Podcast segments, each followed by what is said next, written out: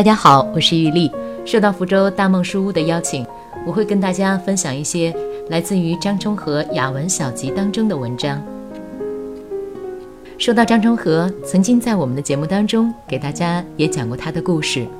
作为合肥四姐妹之一，作为中国最后一位名媛，我想关于她，大家已经听过很多了吧？我们之前在节目当中给大家介绍更多的是张充和跟昆曲之间的一世情缘，也跟大家介绍过，张充和在幼年的时候就被过继给二房的奶奶，跟随着这个老人一直生活到十六岁。这个老人是李鸿章的侄女，当时他花重金为张充和请来了考古学家朱墨清给他当老师，悉心的栽培他。而我们今天要给大家分享的这篇文章叫《我的幼年》，讲述的就是他小时候跟这个奶奶一起度过的时光。我的幼年，告诉我幼年生活的只有忆，回忆的忆。他并且还告诉我那时的生活虽然平淡，和别的孩子一样，但是比较现在的生活要有味得多。温暖的多，在当时，并不感觉到有味或是温暖，这才是真正的有味和温暖，因为在不知不觉中的好处是再也感觉不到的，除非在现在才这样感觉着。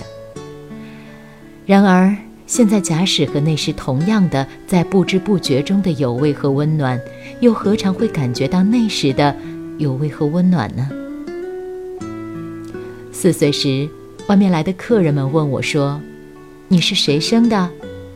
我总是答一声：“祖母。”他们总是大笑一阵，而我只是莫名其妙地望着他们，心里说：“这有什么好笑？难道你们不是祖母生的，还是从天上落下来的？”我一直不晓得祖母而外还有什么人，在花园里。站在祖母面前，没有祖母的手站高。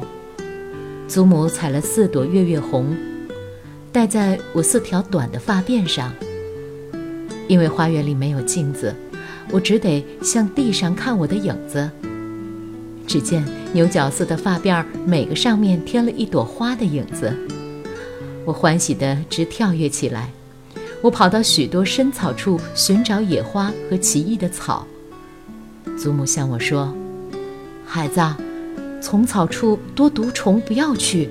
快来，你乖，来，我替你比比看，到我的手杖哪里了。”我跑了去，祖母替我比一比，然后叫我拾一块碎碗来，在手杖上刻了一个痕，又向我说：“今年这样高，明年就有这样高，后年就和手杖平了。”我开心极了，一心就想长到祖母的手杖高。书房窗外两棵梧桐树那样高。秋深了，梧桐子时而落了下来。我在读《孟子》。孟子见梁惠王，王立于沼上，故鸿雁迷路。王曰：“贤者亦乐此乎？”孟子对曰：“贤者而后乐此，不贤者虽有此，不，虽有此，不乐也。”先生，我要小便去。先生允许了，我便一溜烟儿地跑了出去。满院的梧桐子，我拾了许多，袋袋里满了，又装些在套裤筒里，在外面打了一个转儿，又回到书房里去。先生给我瞒过去了。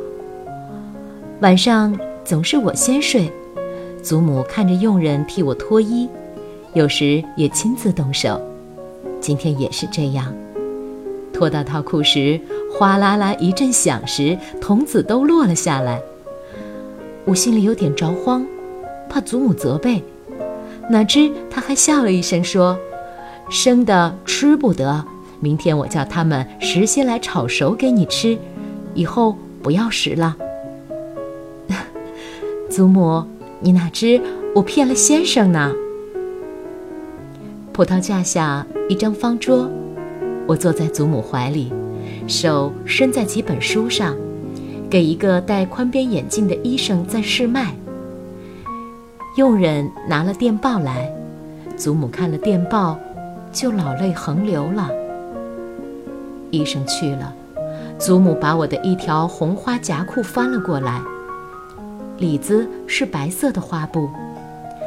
祖母又把我搂在怀里。眼泪不住地流着，带着颤抖的音调向我说：“乖乖，你从此要做个没有母亲的孩子了。你要好好的听我话。